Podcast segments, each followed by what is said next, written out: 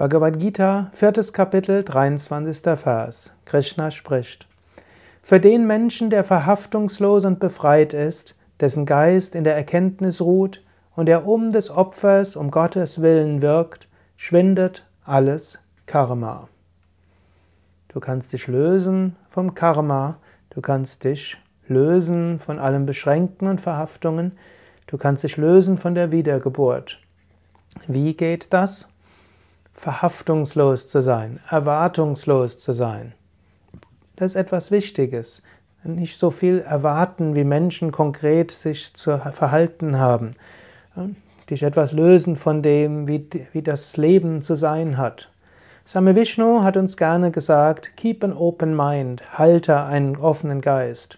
Menschen sind einem immer wieder für Überraschungen gut.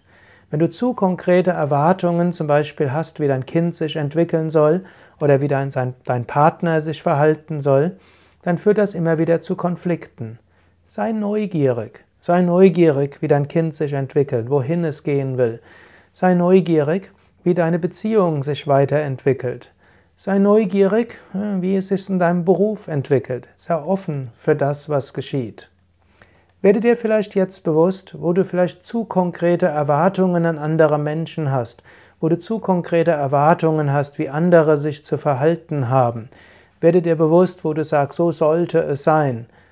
Und lass diese Verhaftungen los. So kannst du das Karma reduzieren, du kannst Befreiung finden, du kannst Erkenntnis finden.